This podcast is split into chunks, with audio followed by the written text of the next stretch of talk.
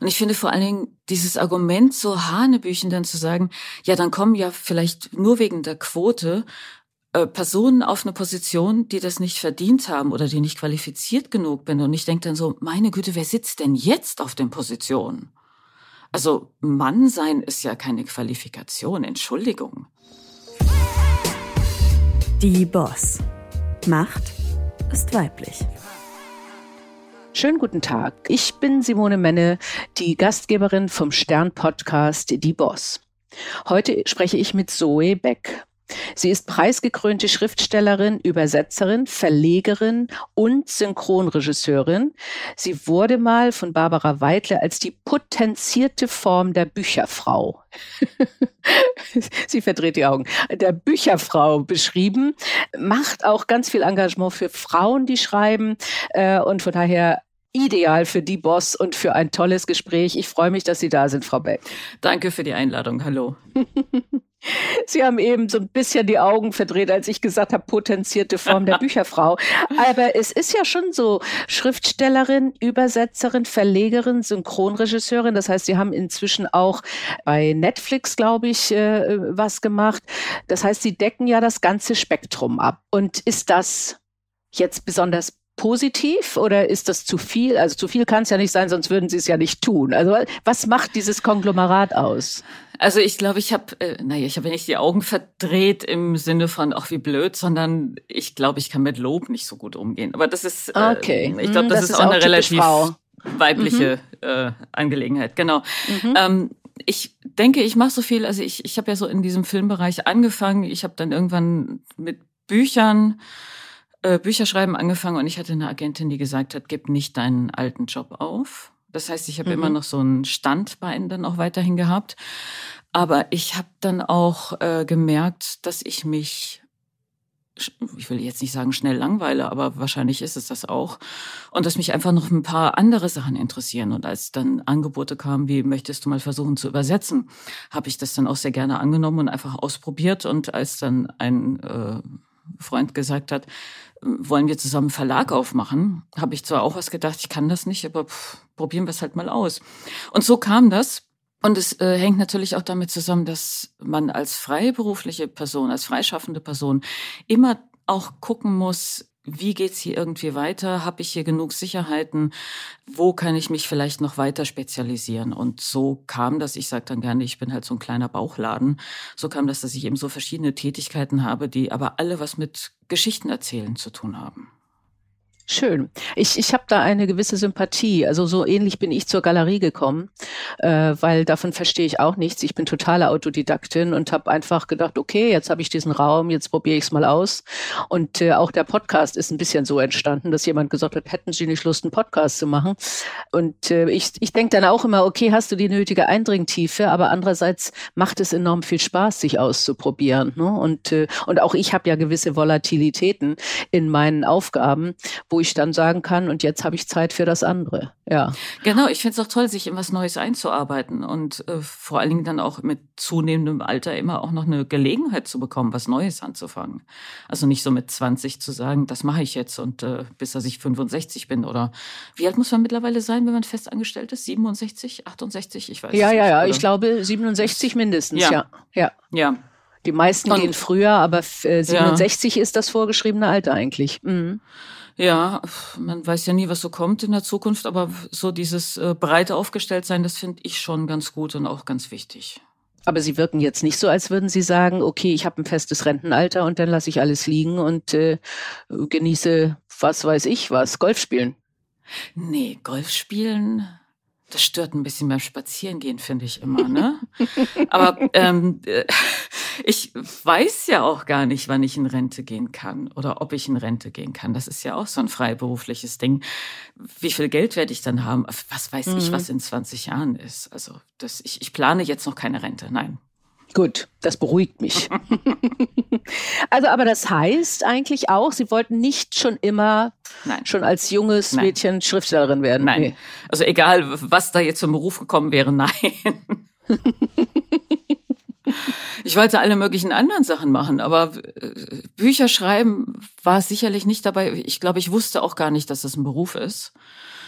Und alle anderen Sachen konnte ich mir auch nicht vorstellen. Das ist, es ist vieles einfach passiert. Und es ist mhm. äh, dadurch passiert, dass ich, glaube ich, immer die Augen aufgehalten habe und sehr neugierig war und überall nachgefragt habe und geschaut habe, was gibt es da noch. Und ja, und vor allen Dingen, das muss ich auch mal sagen, dass da immer Menschen waren, die mir was zugetraut haben und die mich an die Hand genommen haben und gesagt haben, ich glaube, das ist was für dich, wollen wir da mal drüber mhm. reden. Mhm. Und das waren nicht selten Frauen. Nicht nur, aber mhm. oft auch Frauen, ja. Okay. Ja, ich denke, das ist auch wichtig. Und ich denke, es ist auch wichtig, ist bei unseren Zuhörern und Zuhörerinnen häufig auch so ein Thema, von außen gesehen sehen manche Lebensläufe so zielstrebig aus. Ne? Ah, die wusste genau, was sie will und dann hat sie wahrscheinlich Folgendes gemacht, weil äh, und in Wirklichkeit ist vieles opportunistisch, das, wo man zugreift. Aber das finde ich eine wichtige Botschaft. Wenn dir jemand was anbietet und Vertrauen in dich hat, greif doch einfach mal zu. Ja, äh, ich dachte zum Beispiel, ich bleibe an der Uni und mache meinen Doktor. Okay, Habe ja. ich dann irgendwie abgebrochen und äh, bin nicht wirklich unglücklich drüber. Ist, ist dann auch mal irgendein Test schiefgegangen? Also irgendwie, wo Sie sich was ausprobiert haben und dann gesagt haben, das war dann gar nichts? Ich habe so vieles ausprobiert. Ähm, naja, doch, ja, eine ganze Menge. Insofern, als dass mir dann gesagt wurde, das geht nicht, das geht nicht als Frau. Natürlich, also, ja, ich glaube, ich habe deshalb gezögert, weil es ja kein Test war. Ich wollte, als ich klein war, immer Pianistin werden. Mhm. Und da habe ich sehr hart dann auch drauf hingearbeitet. Und es fing relativ früh an, dass mir von allen möglichen Seiten gesagt wurde, das ist nichts für ein Mädchen. Du wirst Klavierlehrerin, aber Ach, du auf, der, Gott, ja. auf der großen Bühne braucht es keine Frauen. Ich fasse das jetzt mal so ein bisschen zusammen. Ja, ja. Also mhm. es, es hieß, Frauen braucht man nicht im Klassikbereich, außer vielleicht für den Gesang. Und Frauen enden als Klavierlehrerin. Und schau dich doch mal um, wie viele Frauen es überhaupt gibt. Ich sagte dann eigentlich immer Martha Agerich und dann hieß es ja, die spielt ja auch wie drei Männer. Okay. und das ist äh, nicht nur demotivierend. Also ich, ich habe dann äh, mich nicht sofort äh, demotivieren lassen. Ich habe dann gedacht, so ja, dann ich probiere es trotzdem. Was soll denn dagegen sprechen? Aber es, äh, es nagt dann schon sehr an einem. Und wenn man das dann wirklich von so vielen Seiten gesagt bekommt und immer wieder und egal wo man hinkommt, also ob nur an der Musikhochschule, bei der Aufnahmeprüfung oder sonst wo, es ist einfach, es, es ist fürchterlich schwer. Und ich hatte auch ehrlich gesagt, was das angeht, keine Rückendeckung von meinen Eltern. Die waren nämlich mhm. auch der Meinung, Kind, such dir doch irgendwas aus. Was Vernünftiges. Kann irgendeinen anständigen Beruf. Also es ging auch um anständig und um was mhm. Richtiges. Ich kenne das auch ein bisschen, ja. Ja, also das, das waren so die Sachen, die, an denen ich gescheitert bin. Jetzt im Klassikbereich, der ist ja sowieso ein bisschen speziell. Wo ich ehrlich gesagt auch gescheitert bin, das war, äh, danach wollte ich halt ans Theater und ich hätte gerne Theaterregie gemacht und ich habe als Regieassistentin gearbeitet. Und auch da habe ich dann gesagt bekommen, ach, weißt du, wie wenig Frauen es hier gibt, das ist, das ist nichts. Also realistischer ist es doch, wenn du als, als Frau dann weiter in der Regieassistenz bleibst. Und das ist ja auch ein schöner Beruf. Hm. Das ist ja und, echt ein Teufelskreis, ja. Ja, ja, und das, das sind so Sachen, ähm, ja, manchmal fallen die mir wieder ein. Aber das sind so wirklich Sachen, wo mir dann äh, Steine in den Weg gelegt wurden oder wo es einfach tatsächlich nicht weiterging weil es hieß, das ist ja nichts für Frauen. Mhm. Und wenn ich dann jetzt so die Entwicklung sehe, damit äh, mit einer Quotenregelung zum Beispiel, ich, ich weiß, Quoten sind nicht ideal, aber dass da einfach anders mit umgegangen wird, dass dann auch gesagt wird, äh, liebe Sender, liebe Fernsehsender, ihr braucht da wirklich ein paar mehr Frauen in diesen Berufen, weil es gibt genügend, die den Abschluss machen. Und das steht in keiner Relation zu dem, was wir dann später im Arbeitsleben sehen. Das ist jetzt anders. Also es wird anders. Es ist immer noch nicht alles ideal, aber es verändert sich was und das war eben vor 20, 30 Jahren noch nicht so. Absolut richtig. Also äh, und ich denke, ich weiß nicht, äh, habe es auch in der Recherche gelesen.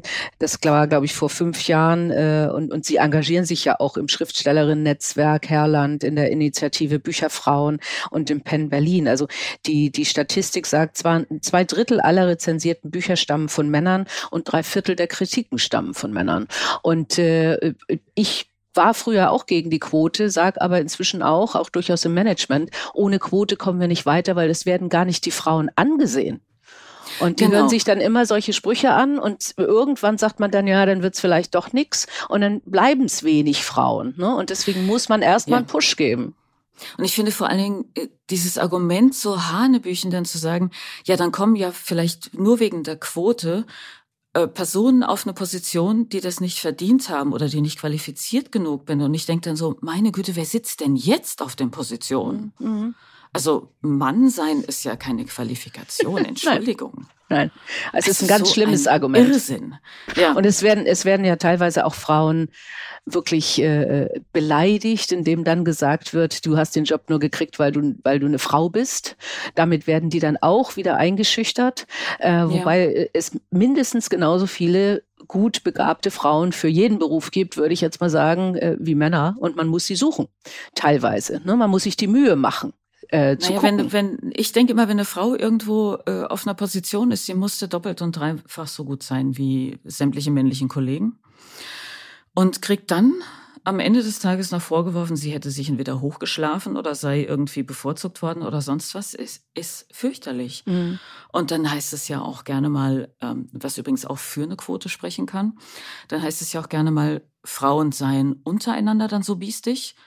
Und naja, wenn ich jetzt die einzige Frau weit und breit bin und und dann auch weiß, es, es gibt keine anderen Plätze für Frauen, weil sie jetzt irgendwie gedacht haben, na ja, die eine, die lassen wir halt eben mal durch, dann ist es doch klar, dass die anderen Frauen Konkurrenz sind und weggebissen werden. Und dann sind die Männer nämlich keine Konkurrenz. Und, und so entstehen dann solche wirklich fürchterlichen Situationen dann auch bei Frauen untereinander, wo dann die Solidarität fehlt. Ich glaube, das, das, hat sich ich, auch gebessert. Das ist auch haben Sie sowas geworden. erlebt tatsächlich? Ich habe sowas auch erlebt. Das ja, ist auch schon ja. wieder viele Jahre her. Aber auch das ist äh, sehr viel besser geworden und es gibt einige Firmen, einige Umfelder, wo Frauen wirklich so aktiv gefördert werden. Also jetzt nicht auf Teufel komm raus und ach, ist eine Frau, die wird jetzt positiv diskriminiert, sondern wo einfach genauer hingeguckt wird. Mhm. Und wo dann auch äh, die Frauen aufgefordert werden, sich ein bisschen mehr zu trauen. Das ist ja auch noch so ein Thema. Als Verlegerin haben Sie da ja auch ein bisschen Einfluss. Ist das etwas, weshalb Sie auch gesagt haben, Verlag ist eigentlich ganz gut, Verlegerin ist gut und ich kann da noch mal anders vielleicht Einfluss nehmen auf das, was wir verlegen, welche Bücher wir verlegen? Ja, das mit Sicherheit auch. Äh, jetzt habe ich natürlich das Glück, dass sehr viel sehr gute Literatur von Frauen kommt. Mhm. ähm, das heißt, da fällt es mir überhaupt nicht schwer, jetzt, äh, dass ich lange suchen müsste oder dass ich über eine Quote nachdenken müsste. Es ist aber tatsächlich schon auffällig, dass in sehr vielen Verlagen, besonders in den großen Verlagen, und das wurde ja auch durchgezählt, ich war teilweise bei diesen Zählungen auch mit dabei, dass da sehr viele Männer im Hardcover erscheinen. In der Literatur, in der Belletristik sowieso, im Sachbuch auch, verstärkt sogar. Da muss man heute noch suchen, dass äh, mal eine Frau im Sachbuch über was anderes schreibt, das über Frauenthemen. Also klar, Thema Wechseljahre erwarte ich jetzt nicht unbedingt von einem Mann. Aber auch da hätte ich mich vor 30 Jahren nicht gewundert, wenn da ein Mann das Buch geschrieben hätte. Mhm. Aber dass Frauen auch mal jetzt historische Themen machen, politische Themen machen, man, man muss sie wirklich suchen. Langsam wird's besser, es reicht immer noch nicht, weil die Geschichte ja mehr als einen reinen weißen männlichen Blick dann auch verträgt. Und in der Belletristik ja, die, die Frauen sind gerne im, im Paperback dann auch gesehen. Die verkaufen dann gerne im Genre auch eine ganze Menge. Aber die echte hohe Literatur, die anspruchsvolle Literatur, was dann ins Hardcover kommt, das sind ganz oft Männer, mhm. meistens Männer. Wie gesagt, mhm. wir haben es ja durchgezählt. Und deshalb ist es auch so mit den Besprechungen später dann im Feuilleton, weil Genre-Literatur wird sehr selten besprochen, eigentlich gar nicht. Und was im Paperback, im Taschenbuch erscheint, wird sowieso nicht besprochen. Gar nicht, ja. Mhm. Nee. Mhm. Es ist spannend. Wir hatten, äh, wir haben auch eine Podcastaufnahme gemacht mit Tulga Bayerle. Die ist die Museumsdirektorin im Museum für Kunst und Gewerbe in Hamburg. Und die macht gerade eine Ausstellung äh, mit den Gorilla Girls, mhm. ähm, wo es um Kunst im Museum geht. Und mhm. die haben mal bei sich selber durchgezählt beim Design, wie viel Kunst von Frauen ist und äh, haben das anhand eines Franzbrötchens dargestellt. Und es ist ein Krümel. Ja, ich, es ist so wenig. Das heißt, es zieht sich ja tatsächlich durch fast alle Gebiete durch. Ne? Das ist, äh, und da müssen wir dringend dran arbeiten. Das denke ich auch. Von den Gorilla Girls gibt es so ein wunderbares, ich, ich habe so ein kleines Täschchen, also ich habe auch die große Tasche, ehrlich gesagt. Mhm. Da, da zählen sie auch the advantages of being a woman artist. Ja, ja, ja, ja, ja. Und dann, dann, dann stehen Man da, verdient äh, nur ein Drittel und mhm. genau, mhm. da stehen diese ganzen Sachen. Und ich habe das noch als ganz kleines Täschchen. Da steht einfach nur the advantages of being a woman artist. Und dann steht da nichts. Und wenn ich das dann raushol, fragen die Leute, ja, dreh mal um, was sind denn jetzt überhaupt die Vorteile? Sag ich, wieso, die stehen doch da. ja, ja, herrlich. So ist es halt. Ja, ja. leider. Ja. ja. Aber gut, dass es tolle Initiativen gibt von Ihnen oder eben auch von der Tulga Bayerle, um sowas zu ändern. Ja. Aber dann, wie sind Sie denn dann ans Schreiben gekommen? Also denn ich vermute mal, da werden also weder Ihre Eltern noch andere im Umfeld gesagt haben, damit kann man Geld verdienen, das ist toll. Äh, es ist ja in Anführungsstrichen auch nicht unbedingt das, was klassisch als vernünftig verstanden wird. Oh nein, überhaupt nicht. Äh, ganz im Gegenteil. Es, äh, auch da heißt es, wenn du als Frau nicht irgendwie, oder hieß es, einen Ehemann hast, der möglichst als Zahnarzt oder ähnliches unterwegs ist, dann, weil Schreiben ist natürlich ein nettes Hobby. Ich kenne wahnsinnig viele Frauen, die unglaublich viel arbeiten und teilweise drei, vier Bücher im Jahr schreiben. Also in alles so im Unterhaltungsbereich, um davon zu leben oder um davon leben zu können. Ich hatte von dieser ganzen Branche überhaupt keine Vorstellung. Ich habe Literaturwissenschaften studiert, da hat man einen völlig anderen Blick auf Literatur. Und mich hat eine ehemalige Kollegin von der Kirchgruppe, wir, wir waren ja wirklich bis zum Ende da, bis das ähm, die Insolvenz kam, bis das äh, der Laden dicht gemacht wurde. Hm. Sie hat angefangen für eine Literaturagentur zu arbeiten äh, und hat sich um die Filmrechte gekümmert. Und ich habe andere Sachen gemacht. Ich hatte da äh, Drehbücher geschrieben und für Produktionsfirmen gearbeitet. Und sie rief mich an und sagte, hier sucht jemand etwas im kriminalliterarischen Bereich. Und zwar Bücher, keine Drehbücher. Und ich glaube, du kannst das. Versuch's doch mal. Mhm. Und dann habe ich, hab ich natürlich so, wie das dann geht, so, nein, das kann ich nicht, doch, probier doch mal, tralala so ging es dann hin und her und ich habe es dann gemacht, ihr zuliebe, und plötzlich hatte ich einen Dreibuchvertrag. Und das heißt, man muss drei Bücher schreiben. Man, man sollte möglichst drei Bücher schreiben. Okay. Ja, hat die Möglichkeit, drei Bücher zu schreiben. Okay, okay. Man kann es auch positiv ausdrücken, ja. Genau. Sie hat mich dazu überredet, weil sie der Meinung war, ich kann das. Es ist natürlich schon ein großes Risiko von ihr aus gewesen, weil sie auch relativ neu in dieser Agentur war und dann der Agenturchefin gegenüber das ja auch irgendwie vertreten musste. Und ich hatte so das Gefühl, ich muss ihr jetzt einen Gefallen mhm. tun, damit sie nicht blöd dasteht.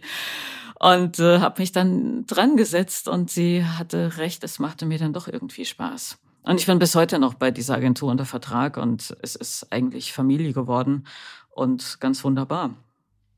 Schön. Und Sie schreiben ja vordringlich Krimis erstmal, ne? oder? Ja. Äh, ich sag jetzt mal, ja. ich nehme die gar nicht so als Krimis wahr, sondern durch die Krimi-Handlung verpacken Sie aber eher andere Themen dort, oder? Ist das, ja. oder ist das da, nur meine da, Interpretation? Nee, nee, nee, nee, nee. Das, äh, da eignet sich ja das, das Genre auch eigentlich sehr gut dafür. Und es ist auch teilweise sicherlich von anderen Genres beeinflusst, vom eher dystopischen oder von Near-Future-Erzählungen, von Speculative Fiction. Manche sagen Science Fiction. Weiß ich nicht, ob ich so weit dann tatsächlich gehen würde, weil ich darunter auch immer noch ein bisschen was anderes verstehe. Aber das ist dann immer so die Interpretation, welches Genre würde ich jetzt wie auslegen. Und der Kriminalroman ist einfach ein so breit gefächertes Genre. Uh, Patricia Highsmith ist ja auch was völlig anderes jetzt als eine Agatha Christie um mal so zwei mhm. Eckpfeiler, die sehr weit auseinander liegen, da zu nennen. Oder Elizabeth George, über die haben Sie, glaube ich, Ihre Doktor- oder Magisterarbeit geschrieben. Ne? Die Doktorarbeit noch nicht, nee. Okay.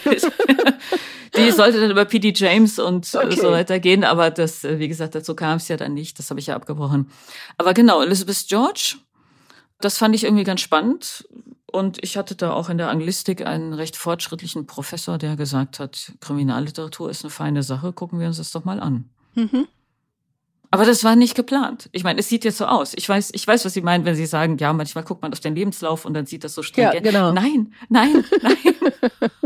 Aber passiert. Äh, ich, ich finde, also ich, ich habe ja auch mal geträumt, ich schreibe Bücher. Und ich habe dann auch immer mal so ein bisschen angefangen. Aber so ein Plot von so einem Krimi finde ich doch sau schwierig, weil sie müssen ja die Auflösung im Kopf haben und dann langsam dahin führen und zwischendrin vielleicht so Teaser bringen, dass die Leserin mitdenkt und denkt, okay, könnte in die Richtung gehen, aber dann trotzdem noch am Ende eine Überraschung einbauen. Wie, wie, wie machen Sie das? Das ist eine gute Frage. Ich frage mich das bei jedem Buch aufs Neue. Ich habe jetzt mein, ich habe mal nachgezählt, 20. Buch geschrieben. Und ich sitze jedes Mal da und denke so, ich kann das gar nicht. Das ist, glaube ich, auch so ein typisches Frauending. Ähm, es ist ein Ding, ja. Mhm. Ja. Ähm, ich finde es aber schön, dass Sie das sagen, weil ich höre ganz oft, Krimi ist ja ganz leicht. Also gerade so in, in Schreibkursen, dass dann Personen sagen, ach, ich dachte, ich fange mal mit einem Krimi an, das ist ja bestimmt ganz einfach.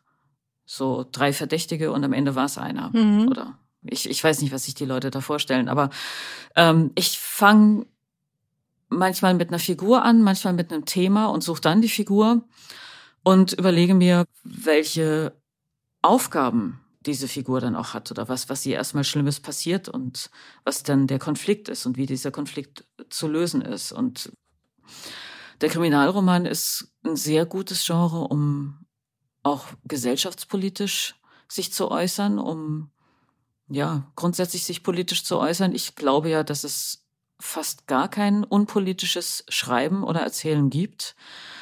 Und da kann man eigentlich sehr gut die Gesellschaft dann auch darstellen oder skizzieren, wie man sie sich in der Zukunft vorstellen könnte oder mhm. einfach auf bestimmte ähm, Themenbereiche eingehen. Also das eignet sich da schon sehr. Mhm. Ja, und dann ist es eben viel Arbeit, um zu gucken, ob die Figur dann wirklich so von ob, sich, A ob es aufgeht kommt. Genau. ich fand das ganz schön. Val McDermott, das ist eine schottische ähm, mhm. Autorin, die hat mal gesagt, weil solche Fragen werden ja immer gestellt und das wurde ihr dann auch bei einer Lesung ähm, diese Frage gestellt. Die hat gesagt, am Anfang hat sie alles ganz genau aufgeschrieben, was wann passiert. Und ich kann mich noch erinnern, ich habe das auch gemacht. Ich habe einen Zeitstrahl aufgehängt. Ich hatte mein ganzes Zimmer irgendwie vollgeklebt mit so, was passiert wann und wer macht was und wer denkt in welchem Moment worüber nach und weiß was. Und beim bei den nächsten Büchern hat sie das dann gelassen und hat eigentlich ohne einen Plan geschrieben. Das habe ich nie gemacht, weil davor hatte ich immer Angst. Mhm. Und sie hat auch gesagt, äh, das ist nicht gut gegangen. Mhm. Und jetzt ist es so, sie weiß, wo sie anfängt und sie weiß, wo sie rauskommen möchte. Mhm. Und das mhm. dazwischen ist dann so eine Fahrt, ja, wie durch den Nebel. Äh, äh, wenn ich jetzt mit dem Auto durch dichten Nebel durch irgendeinen Wald fahre. Und dann kann ich nur hoffen, dass ich irgendwann an Punkt B wieder auch rauskomme. Und ich dachte so, das ist leider irgendwie ein ganz schönes Bild. Also man macht sich ja vorher Gedanken und schreibt ein Exposé und dann gibt man das Buch ab und der Verlag sagt, hatten wir das nicht irgendwie anders geplant? ja, ich kann nichts dafür. Es ist passiert. Es, plötzlich tauchte diese Figur auf und wollte was ganz anderes.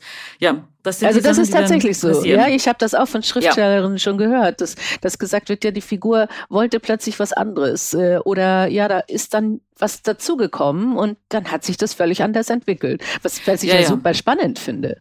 Ja, ja, es heißt dann immer, ja, die Figur hat dann ihr Eigenleben entwickelt. In, mhm. in Wirklichkeit ist es natürlich einfach der kreative Prozess.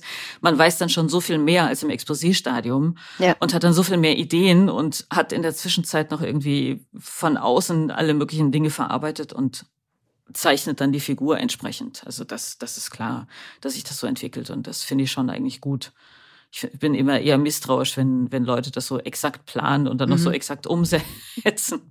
Das ist mir eigentlich fast noch nie passiert. Auf die Gefahr hin, dass ich eine Frage stelle, die Sie nicht mehr hören können. Wie arbeiten Sie denn? Also es ist ja auch immer so die, und ich bin wirklich neugierig. Also setzen Sie sich jetzt morgens an den Schreibtisch und sagen, jetzt müssen acht Seiten rauskommen?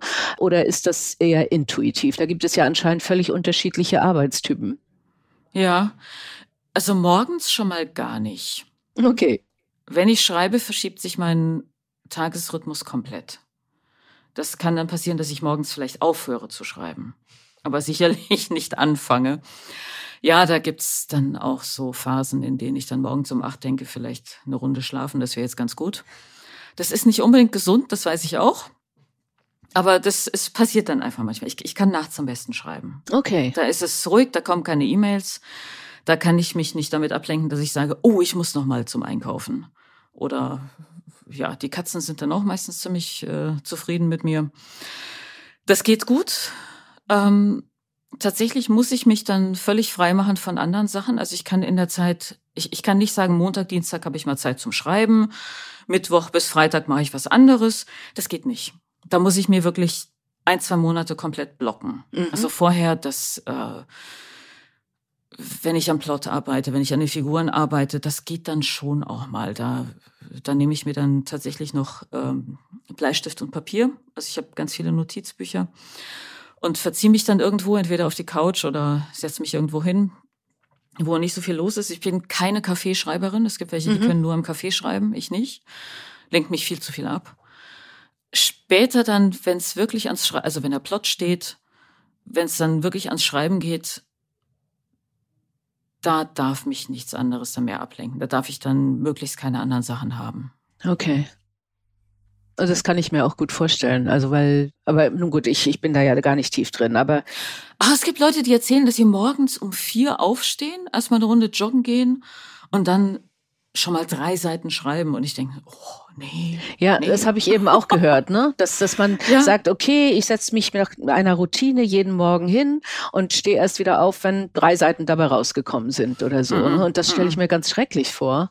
Aber nein, nein, ich naja. eher so auf der Couch rumlümmeln. Das ist ein sehr guter kreativer Zustand übrigens. Mhm. Ähm, manche müssen sich anziehen, weil sie sagen, sonst bin ich nicht im Arbeitsmodus. Ich kann den ganzen Tag im Schlafanzug bleiben. Das sind, das sind einfach, da ist wirklich ja. jede Person anders. Das, Gott sei äh, Dank. Äh, ja. Gott sei Dank sind wir Menschen ja sehr unterschiedlich. Sachen essen, das kann ich auch gut. ja, vergessen, dass Wer, man auch mal rausgehen muss. Also so. gerade während, während Schreibphasen, ja? Ja, ja, ja, ja, ja. ja. Mhm, mhm. Okay. Ja, wenn das nur zwei Monate sind, dann ist das ja nicht ganz so schlimm. Nochmal zurückzukommen. Also äh, Sie haben ja ein Buch geschrieben, Sie haben, also Sie haben eben gesagt, es ist Krimi oder manche sagen Science Fiction. Sie haben Paradise City geschrieben. Und Paradise City haben Sie 2020 geschrieben und da kam eine Pandemie drin vor. Habe ich das richtig interpretiert? Ja, ist ja das Problem. Ich habe es vorher geschrieben. Ja, Sie haben es vor der Pandemie geschrieben. Genau. Es kam raus 2020 und Sie haben es vorher geschrieben. Genau, es kam zur Pandemie raus. Mhm. Ähm, was ich immer wieder gerne betone, weil das ja sonst so aussieht, als hätte man sich dann auf dieses Thema mhm. irgendwie versteift. Aber ja, das ist so passiert. Wie sind Sie auf das Thema Pandemie gekommen und was hat das? Sie, Sie stellen so dar, als wäre das jetzt nicht gut. Äh, eigentlich haben sie etwas gesehen, wovon auch schon längere Zeit viele Menschen geredet haben. Mit Bio, wir kam keine genau. Biodiversität, es gab schon sowas wie SARS, es gab sowas wie Ebola. Äh, wir haben, als ich noch bei der Lufthansa war, tatsächlich Pandemieszenarien durchgespielt, ja. äh, wussten, welche Flughäfen ganz besonders kritisch sind in der Verteilung, abhängig davon, ob es aus Afrika kommt oder ob es aus Asien kommt. Äh, das heißt, es war ja durchaus ein Thema, was in der Luft lag, genau. auch wenn wir selber persönlich am Ende alle doch überrascht waren. Aber so ist es vermutlich auch bei Ihnen entstanden. Ja, ich habe mit äh, allen möglichen Leuten gesprochen, die sich so in den naturwissenschaftlichen Bereichen da noch auskennen. Ich hatte äh, eigentlich erst überlegt, wie könnte eine Gesellschaft aussehen, die sich nicht mehr für Nachrichten interessiert oder für den Wahrheitsgehalt von Nachrichten. Mhm. Und dann dachte ich, ich brauche eine Gesellschaft, die so gebeutelt ist von Katastrophen, dass die Leute sagen, ey, Hauptsache, ich habe jetzt meine Ruhe, Hauptsache, wir sind gesund, irgendjemand kümmert sich um uns, der starke Staat kümmert sich um uns, sagt uns, was wir zu tun haben, ich habe eine Wohnung, ich habe ein Auskommen, ich habe einen Beruf, ich bin gesund, ich werde überwacht, meine ganzen Vitalfunktionen werden ständig abgefragt. Ich muss mir keine Gedanken machen. Und ich will mir keine Gedanken machen. Mhm. Und so, so eine Gesellschaft wollte ich eigentlich haben. Und dann, dann muss man natürlich auf was zurückgreifen. Was kann passiert sein? Naturkatastrophen, hm, Umweltkatastrophen, Klimakatastrophen lagen natürlich sehr nahe und mit den Klimakatastrophen natürlich dann auch eine entsprechende ja, äh, äh, ich glaube, ich bin vom Masernvirus dann auch ausgegangen, weil das ja auch eine Zeit war, in der in Berlin Masern wieder ganz groß Ah ja, okay. Mhm. Wegen der Impfung ein paar Jahre vor, wurde ja auch genau. diskutiert, genau, ja, ja. Mhm. Genau. Und ich gehöre ja zu diesen, dieser ganz kleinen Impflücke in den 70er Jahren, äh, wo auch irgendwas mit dem Impfstoff war, weshalb da nicht weitergeimpft wurde. Und es hieß, ja, da ist ja auch Herdenimmunität und sie müssen sich keine Sorgen um das Kind machen.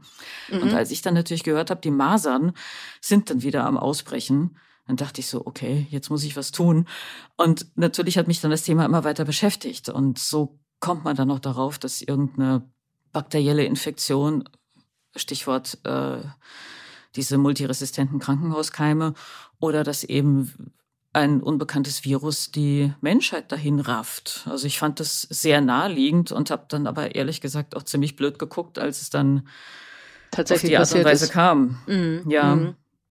Ich habe äh, ich habe deshalb so ein bisschen einen Zwiespalt, weil es mir eigentlich dann im Buch um was anderes ging. Also vorher natürlich, es sind diese ganzen Krankheiten durch die Welt gezogen und haben viel Schaden angerichtet. Aber ich erzähle ja in der Gesellschaft, in der auch die Frage gestellt werden muss, wann dürfen wir krank sein oder wie krank dürfen wir sein? Und das hat, das zielt eigentlich eher auf diese ständige geforderte Selbstoptimierung ab. Mhm.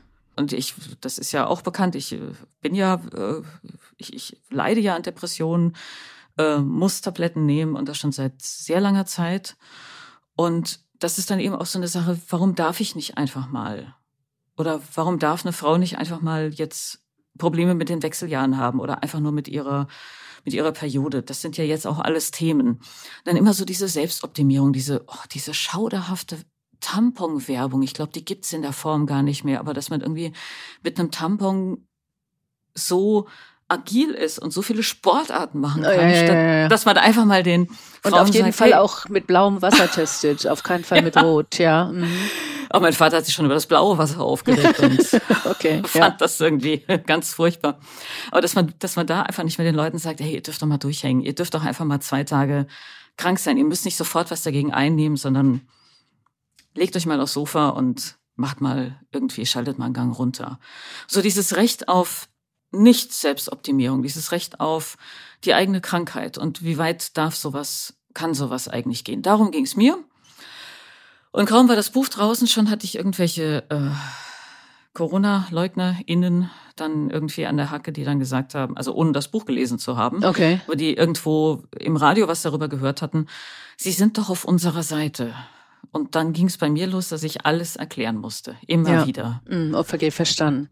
Ja, das war ein bisschen. Da hat schwierig. man echt keine Lust drauf, ja. Weil ich ja. finde an dem Buch auch wirklich genau das, was Sie schildern, so ein bisschen infam, weil über das Thema Gesundheit und Überwachung der Körperfunktion, die ja dann, wenn man einen Zusammenbruch hat, wird man geortet und dann kommt sofort ein Hilfeteam und äh, man braucht sich gar keine Sorgen machen was sich ja eigentlich anhört wie so eine schöne Welt und gleichzeitig ja. stellt man fest, oh Gott, ja. du bist völlig Du bist völlig durchleuchtet, die wissen genau, was du tust und du hast auch keine, keine Chance. Auch zum Beispiel, ja, wir wissen, dass sie schwanger sind und was wollen sie denn nun eigentlich mit dem Kind und diese keine Chance, sich selber erstmal darüber klar zu werden. Also das, äh, das fand ich auch ein bisschen Gänsehaut machend. Ja, der, der ähm, Gedanke, darf ich ein ziemlich sicher behindertes Kind überhaupt bekommen? Darf ich mhm. es großziehen?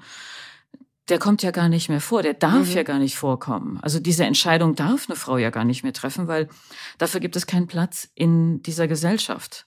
Und das, äh, sowas fand ich gruselig. Und ich habe wirklich den Leuten immer erklären müssen, ähm, solche Sachen, über die möchte ich und kann ich und will ich gerne diskutieren, aber nicht, wenn es um ansteckende Krankheiten geht, weil mhm. da ist die Verantwortung nicht mehr nur bei mir und bei meinem Körper, sondern da ist die Verantwortung bei uns allen. Mhm. Und deshalb geht es hier nicht um ansteckende Krankheiten, die sich auch noch über Luft übertragen, sondern es geht wirklich um den eigenen Körper und das ist der große Unterschied und deshalb lasst mich bitte in Ruhe und das, das war am Anfang wirklich sehr, sehr schwierig. Okay, ja. Ich habe einfach nur gedacht, es war dann auch irgendwie so so spektakulär. Wow, die Frau kann in die Zukunft gucken und so. Ne, das äh, gab gab's ja auch ein bisschen so. Also das. Ja, ja, äh, das ist mir bei den bei den Büchern davor auch immer schon gesagt worden. Und dann war es halt richtig gruselig jetzt mit dem. Und äh, ich weiß nicht, was jetzt passiert mit dem nächsten Buch. Wie ist das nächste Buch? Was steht da drin? Ich dachte, ich mache mal ein bisschen was Kleineres und ähm, äh, also eher eine fast schon familienartige Geschichte, aber. Aber auch Krimi?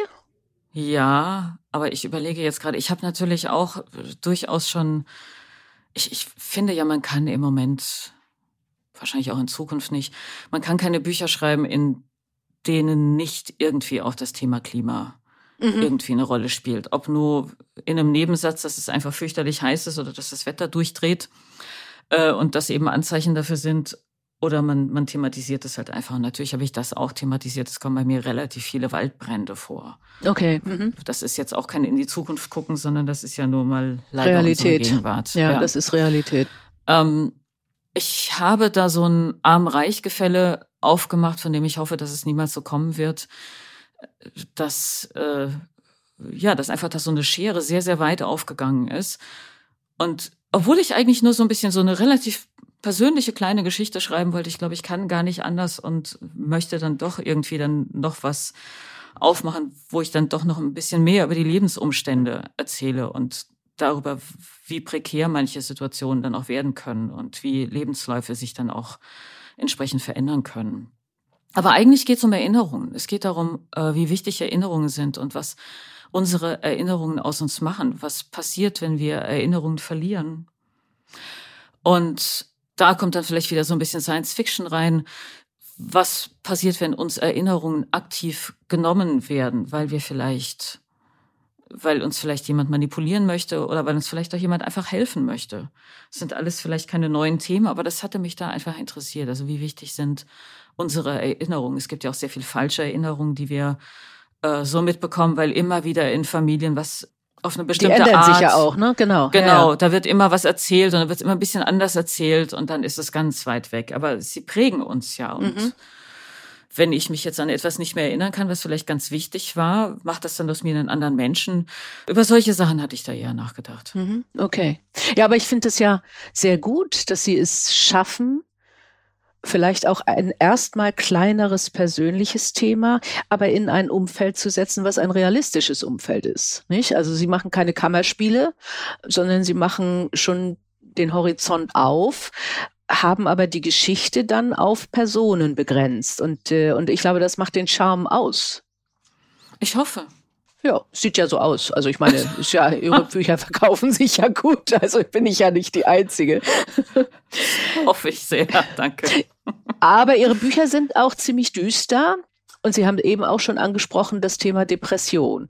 Sie haben ja auch ein Buch darüber geschrieben, deswegen können wir, glaube ich, auch drüber sprechen. Ja, ja. Also ähm, ist das Schreiben Sie sich auch teilweise frei, also durch die Düsterheit oder sagen Sie einfach, ja, das, das ist in meinen Büchern halt so, sie wirken jetzt auf mich nicht unbedingt düster oder pessimistisch. Äh, ja, das ist, glaube ich, ein häufiges Missverständnis bei Depressionspatienten. Das kann gut sein. Ich kenne mich damit ja. gar nicht aus. Ähm, ja, ich äh, denke, man hat irgendwie dann auch Strategien entwickelt, um selbst durch den Tag zu kommen oder auch eine, eine gewisse Selbstironie, glaube ich, gehört auch dazu, um zu überleben. Und ich meine damit wortwörtlich, um zu überleben. Ich glaube nicht, dass ich mich von irgendwas freischreibe. Ich glaube, es gehört einfach zu mir. Ich hab's auch schon, ehrlich gesagt, mit viel Schmerz, mit Liebesgeschichten versucht und die verkauften sich sogar. Aber ich habe sehr gelitten, solche fröhlichen, optimistischen, äh, frei von den großen Sorgen dieser Welt Geschichten zu schreiben, weil es interessiert mich auch einfach nicht. Ich gucke mhm. mir das auch nicht im Fernsehen an, ich lese es auch nicht. Da denke ich mal, andere können das wirklich sehr viel besser. Es ist einfach nicht mein Thema. Und ja, also irgendwie ist es das, was ich immer selber gerne gelesen habe was ich mir auch gerne angucke in Filmen und in Serien. Und ich reiße mich manchmal eher damit noch ein bisschen runter. Das ist auch okay. manchmal nicht mhm. so gut. Inwieweit ich da irgendwas verarbeite, da müssten wir dann vielleicht in 20 Jahren nochmal drüber reden, weil ich weiß es nicht. Ich glaube, ich, ich behaupte jetzt einfach, ich tue es nicht, aber wer weiß das schon. Ja. Also. Es ist auch wahrscheinlich, also um Gottes Willen, was da alles in unserem Unterbewusstsein abgeht. Ja, ja. Aber Sie haben eben auch gesagt, Serien und Streamingdienste. Also Sie schauen Serien, aber Sie haben jetzt auch mitgearbeitet bei einer Serie, richtig? Was ist da der Unterschied? Oder war das auch ein Ausprobieren oder? Nein, ich, das, das ist ja mein anderer Beruf, dass ich seit äh, vielen Jahren als synchrone Regisseurin arbeite. Mhm. Vorher habe ich das noch als Redakteurin gemacht für den Disney Channel und dann bin ich irgendwann in die Regie gewechselt. Und da sind die Auftraggeber natürlich äh, unterschiedliche. Das sind alle möglichen Streamingdienste oder TV-Sender, die es dann gibt. Die geben die Aufträge an die einzelnen Studios. Und ich bekomme den Auftrag von einem Studio, muss dann jedes Mal unterschreiben, dass ich mit niemandem auf der ganzen Welt darüber rede, was ich da gerade mache. Und dann geht's ins Studio und wir nehmen die deutsche Fassung auf. Und das finde ich eigentlich eine sehr schöne Sache. Es ist natürlich der Partykiller. Also so wie es der Partykiller ist, wenn ich irgendwo stehe und gefragt werde, und was schreibst du denn so? Und ich sage Krimis und die Leute sagen, ach, ich lese ja alles außer Krimis. So ist es dann auch mit dem Synchronisieren. Ja, was machst du so beruflich? Und ich denke so, ich möchte heute den Spruch, ich lese alles außer Krimis nicht hören. Mhm. Also sage ich, na ja, synchron, tralala, erzähl so ein bisschen. Und dann heißt es garantiert immer, ich schaue ja alles im Original. Im Original sind die Filme besser, ja. Ja, ich dann so viel Zeit zum, zum Lesen, wenn ich gucke, habe ich nicht und möchte ich auch gar nicht. Und ich finde es auch deutlich barrierefreier, wenn man das entsprechend ähm, vertont. Und es ist eine Kunstform, es ist eine sehr, sehr spannende Kunstform. Ich finde es super. Natürlich gibt es auch sehr schlechte Ergebnisse. Es gibt aber auch ganz tolle Ergebnisse. Natürlich ist es nie wie das Original. Das kann es auch nicht sein. Aber ich glaube, dass da alle Kolleginnen und Kollegen immer versuchen, einen sehr guten Job dann auch zu machen. Und ich glaube den Leuten ehrlich gesagt nicht, dass sie sich auch jede koreanische, polnische, schwedische, spanische, portugiesische und so weiter Serie immer im Original angucken ohne dass sie dann Ermüdungserscheinungen kriegen. Also, also ich, ich finde es, nicht, ja. Ich finde es also so schwierig, dann immer mitzulesen und man verpasst doch viel mehr, wenn man mitliest. Mal ganz ehrlich. Und was da unten in den Untertiteln steht, ist auch nur eine grobe Zusammenfassung von dem, was da gesagt ja. wird, weil, ja. Also, das ist auf jeden Fall ein sehr schöner Job. Aber Sie können sich die Serie nicht aussuchen. Doch. Ah ja, okay. Sie ich, sagen ich, ja oder nein. Zu der habe ich Lust genau. und zu der nicht. Okay. Mhm. Äh, beziehungsweise ist natürlich dann auch mein Bankkonto okay. mit dabei, mhm. also sitzt bei den Verhandlungen mit am Tisch mhm. und sagt, ja, das ist jetzt vielleicht nicht die tollste Serie auf diesem Erdboden, aber ich würde sagen, wir machen die mal. Ja, ja. ganz gut, wenn man auch ein bisschen aber, Pragmatismus dabei hat, ja. Ja, aber ich habe dann schon noch Glück und ich, äh, ich denke, die Studios, die gucken ja dann auch ein bisschen, wer hat woran Interesse und ich sage dann auch manchmal sowas wie, ja, so ganz die in Anführungszeichen Frauenthemen sind jetzt nicht meine Themen, es sei denn, es sind explizit feministische Serien. Mhm. Das ist ja dann auch ein Unterschied. Es gibt ja diesen, es gibt ja diesen Backlash, dass da plötzlich irgendwie sehr viel über Kosmetik und Backen und sonst was und das dann auch der Frau zugeschrieben wird. Und sage ich, sorry, aber das sind Themen, von denen habe ich keine Ahnung. Und dann muss man wirklich manchmal argumentieren mit, gib mir bitte die Männerthemen. Mhm. Und das finde ich eigentlich eine sehr traurige Entwicklung, aber das fing irgendwann an, dass, dass ich wirklich gesagt habe, ich möchte, also da haben dann bestimmte Sender, ich rede jetzt nicht davon, welche Sender das waren, aber die, die hatten dann so eine Ausrichtung, das ist unser Programm für für Jungs und das ist unser Programm für Mädchen. Ja, und das ist fürchterlich. Das ist tatsächlich ein Rückschritt, der passiert, ja. ne? Ja. Und ich habe gesagt, ich weigere mich, schmeißt mich raus, aber ich weigere mich, diese Mädchensachen zu machen, weil dieses ganze Glitter und Schoßhündchen und wir mhm. singen jetzt zusammen und mhm. Äh, probieren Parfum und, und Kosmetika aus, das möchte ich nicht sehen und ich möchte nicht an so etwas mitarbeiten. Ich möchte nicht dafür mitverantwortlich sein. Und die Jungsserien, die waren eigentlich ganz okay und da waren auch gute äh, weibliche Figuren dann auch dabei. Und das hat mich echt alles ziemlich erschreckt, weil ich dachte, wir sind schon mal ein bisschen weiter. Und diese Entwicklung hat jetzt auch schon wieder vor ein paar Jahren angefangen und wir sind immer noch nicht so richtig weiter. ja, los? und wir wundern uns immer, warum immer noch, insbesondere in Deutschland, Frauen, auch junge Frauen, plötzlich sagen, nee, ich finde das schon ganz wichtig, dass ich zu Hause bleibe und mich um meine Kinder kümmere, äh, dass auch die Gesellschaft es immer noch sagt. Und gerade mit diesen Anfängen, mit diesen Kinderserien, mit Bilderbüchern und so weiter, machen wir ja schon sehr früh ein Bild auf, wie hat Frau zu sein.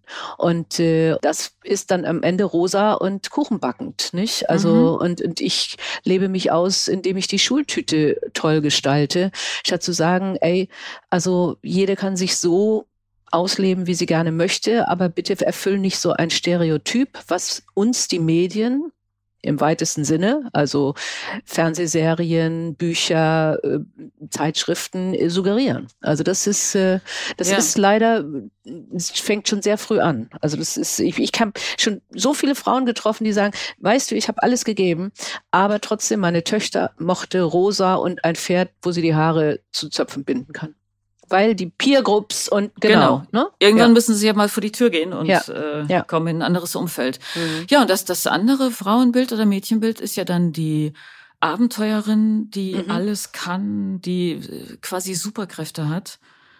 Aber dass wir uns mal irgendwo dazwischen wiederfinden. Mhm. Und da habe ich immer den Eindruck, für Jungs gibt es viel mehr diese Rollen. Da gibt's alles von zu Hause bleiben und Papa spielen und äh, Schwächen zeigen. Die werden ja aufgefordert, auch mal ihre Schwächen zu zeigen und so. Äh, ja, ich, ich bin da nach wie vor etwas verzweifelt. Mhm. Und ich hatte, ich hatte mit 20, Anfang 20 tatsächlich ähm, die naive Vorstellung, das wird alles so viel besser. Das wird alles ganz toll. Jetzt sitze ich hier und bin 48 und werde mit jedem Jahr eigentlich wütender Mm, das bitte nicht, Sie müssen daran arbeiten. Und das tun Sie ja, indem Sie dann ja, sehr bewusst sagen, ja. das mache ich nicht und äh, ich arbeite daran. Ne? Also, das aber es, ich, ja. ich, ich es kann es verstehen. Also ich bin ja nur noch, bin ja noch ein Stück älter. Ich bin 62 und äh, und ich war auch ziemlich naiv und habe auch gedacht, ey, du bist gut, äh, es braucht keine Quoten, du kannst äh, auch eine Kombination machen und stelle auch fest, äh, also bei mir hat's gut funktioniert, bei Ihnen denke ich auch, aber es gibt ein gesellschaftliches Umfeld, wo wir immer noch sehen, es gibt ganz klare Stereotypen, die wir nicht aufgebrochen bekommen. Und das ist, das ja. ist tatsächlich frustrierend. Das ja, allein so Kleinigkeiten wie jetzt, äh, ich sag mal, der normale Austausch zwischen Kolleginnen und Kollegen, da können Männer untereinander sagen, komm, wir gehen jetzt heute Abend noch mal einen trinken und reden noch mal ein bisschen. Ja, wenn ich das jetzt zu einem Kollegen sagen würde, das käme doch irgendwie komisch dann denkt er, die Frau will jetzt mit mir ein Trinken gehen. Und da ist dann so ein, so ein normaler Austausch, so, hey, mich interessiert äh, dein Berufsfeld, erzähl doch mal, weil ich will mich vielleicht weiterbilden oder sonst was. Das ist ja das, das ist ja dann immer so ein bisschen behaftet mit, huh, jetzt, äh, wenn eine Frau mit mir was trinken gehen will. Also so. Na gut, aber wenn es bilateral ist, ist es, glaube ich, immer komisch inzwischen. Ja. Ne? Also, weil äh, wenn ein Mann man sie alleine anspricht und sagt, ja, ja. lass uns mal was ja. trinken gehen und uns austauschen, denken sie auch, okay, was will der eigentlich? Ja gut, das äh, haben wir schon immer gedacht, dass, das, wir, äh, genau. das stimmt. Wir brauchen halt Gruppen und Gruppen, wo mehr als eine Frau ist. Ja, es muss halt sehr viel, es muss halt als Frau sehr viel mehr im Vorfeld geklärt werden. Mm, ich hatte mm. das auch schon oft, dass ich die einzige Gruppe in, äh, andersrum, dass die einzige Frau in einer Gruppe war und da dann auch erstmal so meinen Platz behaupten mhm. musste. Und es ist einfach sehr, sehr schwierig. Deshalb, ja, auch wieder ein Argument eigentlich für gewisse Quoten, dass einfach, wenn mehr Frauen da sind, mhm. läuft es halt eben auch anders. Mhm. Ja. Und ich hoffe ja auch und kriege das auch teilweise so mit, dass ähm, die nachwachsenden Generationen auch den Themen anders gegenüberstehen, dass da auch viele junge Männer sehr anders mit umgehen. Ich hoffe, das bleibt so. Ja, sehen Sie, dann haben wir jetzt wieder Hoffnung. Ja, wenn wir dann in 20 Jahren reden, dann, dann schauen wir uns doch mal verschiedene Themen an. Ein Thema, was ich auch noch ansprechen wollte, weil Sie ja nun so äh, zukunftsgerichtet äh, schreiben und Nachhaltigkeit haben Sie eben schon angesprochen, was ja derzeit in aller Munde ist, ist künstliche Intelligenz, Machine Learning, dann tatsächlich äh, ChatGPT, das heißt äh, Spracherkennung und selber sprechen über künstliche Intelligenz oder selber schreiben über künstliche Intelligenz. Ist das ein Thema, was Sie sehen könnten in einem Ihrer nächsten Romane, Krimis? Und ist das ein Thema, wo Sie sagen, das könnte ich einsetzen bei meiner Arbeit?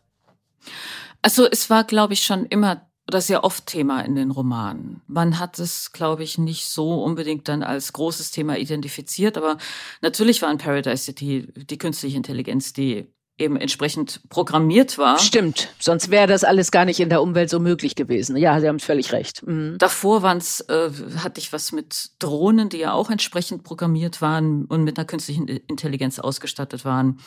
Jetzt in dem Buch habe ich das auch. Es gehört einfach zu unserem Leben dazu. Mhm. Und jetzt, wo es halt wieder so einen Quantensprung gibt in der künstlichen Intelligenz, in, in diesen Weiterentwicklungen, da müssen jetzt gerade für uns, die wir kreativ tätig sind, Sachen beachtet werden, die den Urheberrechtsbereich angehen. Und da wird im Moment sehr viel diskutiert. Vieles gibt es, was man noch nicht weiß, aber vor allen Dingen eine Sache weiß man, es muss jetzt gerade was getan werden. Und es betrifft die Buchbranche auf verschiedenen Ebenen natürlich. Da sind wir zum Glück noch nicht so weit, dass die künstliche Intelligenz auch wirklich wunderbare Bücher schreibt oder fehlerfreie Übersetzungen abliefert. Soweit ist sie noch nicht, obwohl sie schon echt weit ist. Mhm. Sie kann helfen als, ich sag gerne, als Sparringspartner, wenn ich irgendwo nicht weiterkomme. Also man kann es als Handwerkszeug, als Tool sicherlich einsetzen. Dadurch, dass sie manchmal solche Quantensprünge macht, wissen wir nicht, wie es in wenigen Jahren aussieht, mhm. wie weit sie da ist. Da muss eine, eine ganze Menge rechtlich geklärt werden jetzt erstmal. Und beim Synchron ja eben auch. Also es gibt ja schon dieses, dass man irgendwo reinspricht und dann kommt am anderen Ende die Stimme von irgendeinem bekannten Hollywood-Schauspieler raus. Mhm, mh. Und das sind ja auch diese ganzen Deepfake-Sachen, die, also man, man, kann ja schon mit, mit Bild und Ton einfach so eine ganze Menge machen. Und was da erst Spielerei war oder mit großem Aufwand hier und da mal eingesetzt wurde und auch kriminell eingesetzt wurde, das geht jetzt alles sehr viel leichter und sehr viel schneller. Und das kann ein Problem sein und das sieht die ganze Branche sich natürlich in Gefahr weil man auch da nicht weiß, wie schnell kommt das. Ja. Da gibt es im Moment wirklich fast wöchentlich Diskussionen und Austausch auf allen möglichen Ebenen, um zu gucken, wer hat wann noch welchen Arbeitsplatz. Mhm, mhm. Ich denke, äh, das ist absolut ein Thema. Das habe ich auch in anderen Branchen schon gesehen und besprochen. Also es gibt ein paar schöne Aspekte. Man braucht keine Protokolle mehr schreiben, aber es gibt auch, was passiert mit meinem Arbeitsplatz, wenn ich hauptsächlich äh, solche Sachen tue. Aber sowas wie die künstliche Intelligenz wird uns irgendwann in Käfigen halten, weil wir eine die Erde ausbeutende Art ist, die besser überwacht wird. Soweit sehen Sie, gehen Sie nicht. Ach, das ist ein schönes äh, Szenario. Das gab es, glaube ich, schon bei den ersten Star Trek Folgen und wahrscheinlich auch schon davor. Ganz ja, ja, Odyssee 2001 ja. oder sowas, ne, wo Hell dann die Menschen umbringt, weil sie ihn abschalten genau, wollen. Genau, mhm. genau. Das, das ist ja ein, ein sehr beliebtes, sehr altes äh, Thema. Ob das so kommt, ich äh, würde mal an die Menschen appellieren, die das Ganze programmieren, dass sie da auf solche Dinge achten. Problem ist halt eben nur, dass da äh, auch Sachen programmiert werden und äh, leider die künstliche Intelligenz dann so viel dazu lernt, dass selbst die Leute, die am Programmieren mitgearbeitet haben, gar nicht wissen, wie es jetzt dazu gekommen ist. Also das Prinzip der, der Blackbox ist natürlich sehr schwierig. Es gibt so vieles, was wir auch da nicht wissen. Also da, da haben wir uns sicherlich einiges jetzt auch äh, zugemutet und selbst eingebrockt. Deshalb ist es natürlich äh, wichtig, da jetzt auch danach zu gucken und da äh, entsprechende Gesetzgebungen zu finden und eben dann auch immer zu sagen, das letzte Wort muss dann noch die menschliche Instanz haben. Ja, und was ich lerne, ist eigentlich sogar in mehreren Loops, ne, dass sie immer zwischendrin einen menschlichen Faktor einbauen, äh, um, um erstens festzustellen, ist das korrekt, zweitens festzustellen, ist das ethisch vertretbar, äh, die Rechtsfragen. Also ich denke auch, da haben wir einige Herausforderungen. Ich persönlich bin allerdings auch nicht pessimistisch, sondern denke, wir haben eigentlich bei jeder Technologie äh, am Ende ist ganz gut gemanagt. Es gab ja auch Menschen, die gesagt haben, Eisenbahnfahren ist gefährlich oder Computer sind per se eine schlimme Sache. Und da haben wir uns ganz gut mit neuer Technologie eigentlich organisiert. Naja, Lesen galt ja auch als gefährlich, besonders mhm. für Frauen. Mhm. Frauen kriegen davon ja Ohnmachtsanfälle und werden verrückt. Ja. Das hat man ja auch eine Zeit lang geglaubt. Ja, sehen Sie. Haben wir also, eigentlich, haben wir auch ganz gut hinbekommen mit dem Haben Lesen, wir ne? einigermaßen ne? hinbekommen, ja, ja doch, finde find ich auch. wir müssen leider zum Ende kommen. Ich habe noch zwei Themen. Also wir haben vorhin schon über Ihr neues Buch gesprochen. Das erscheint, glaube ich, im Oktober und heißt ja. äh, Memoria. Ja. Also als kleiner Spoiler für alle, die das äh, gerne lesen wollen, wo wir schon ein bisschen was davon erzählt haben. Wir haben auch gesagt, also wir sollten uns in 20 Jahren nochmal widersprechen, damit ich dann weiß und Sie vielleicht auch, ob Ihr Schreiben auch was abbaut oder äh, wie es auch immer bedeutet. Sie haben auch schon Bücher geschrieben wie das Thema Depression über sich selbst. Und jetzt kommt die Frage, wenn Sie eine Autobiografie schreiben, so mit 90, mhm. wie wäre denn da der Titel? Erstens, ich glaube nicht, dass ich eine schreiben würde. Wie schade. Ach, weiß ich nicht. Zweitens, wäre das nicht schade, wenn eine Autobiografie nur einen Titel haben könnte? Ja, Hätte wahrscheinlich schon. irgendwas falsch gemacht? Also ich nehme das mal an, wenn Sie mir jetzt sagen, wie der Titel sein könnte, er würde sich regelmäßig, genau wie die Exposés, weiterentwickeln Wöchentlich. und am Ende was ganz anderes werden. Ja, ich habe so einen kleinen Tick. Ich, äh, ich, ich nehme immer die Aufkleber von der Schaubühne mit, von dem Theater mhm. hier in Berlin. Mhm. Und äh, je nach je nach Stimmung, je nach Zustand äh, klebe ich die hinten auf mein, auf mein Smartphone. Okay. Dann habe ich immer so ein kleines Motto. Im Moment ist das Motto, ich brauche bloß was Inspirierendes. Mhm. Mhm. Im Moment würde sie vielleicht so heißen. Wie sie Gut. mit 90 heißt, weiß ich nicht. Ja, ist finde ich, finde ich völlig legitim, weil ich, ich würde das für mich auch nicht festhalten können. Und Titel entscheidet sowieso immer der Verlag. Ist das so? Ja. Da haben Sie ja. gar keinen Einfluss? naja, ich kann einen Vorschlag machen und wenn ja. ich Glück habe, sagt der Verlag, jo, machen wir. Aber oft genug, dass Autorinnen und Autoren da auch stehen und sagen, naja, eigentlich hatte ich einen anderen Titel. Mhm. Also das mhm. kann passieren. Also nicht immer den Autor oder die Autorin für den Titel verantwortlich machen und schon gar nicht fürs Cover, aber das nur als Fußnote. ja, ja, also das kenne ich aber selber auch. Also das äh, und manchmal auch nicht für die Klappentexte. Nein, die sowieso, die schreiben wir nicht. Die schreiben wir nicht. Das sind okay. Verkaufstexte. Das ja. macht jemand anders. Ja. ja. Ach ja. Es hat mir sehr viel Spaß gemacht, Frau Beck. Es Dankeschön, war ein super Gespräch äh, und äh, Sie sind die erste Schriftstellerin, mit der ich gesprochen habe. Also es oh. ist, äh, war, ja, war sehr inspirierend und ich lese die Bücher jetzt noch aufmerksamer. Vielen Dank. ich danke Ihnen. Schönen Tag wünsche ich Ihnen. Danke gleichfalls. Die Boss. Macht ist weiblich.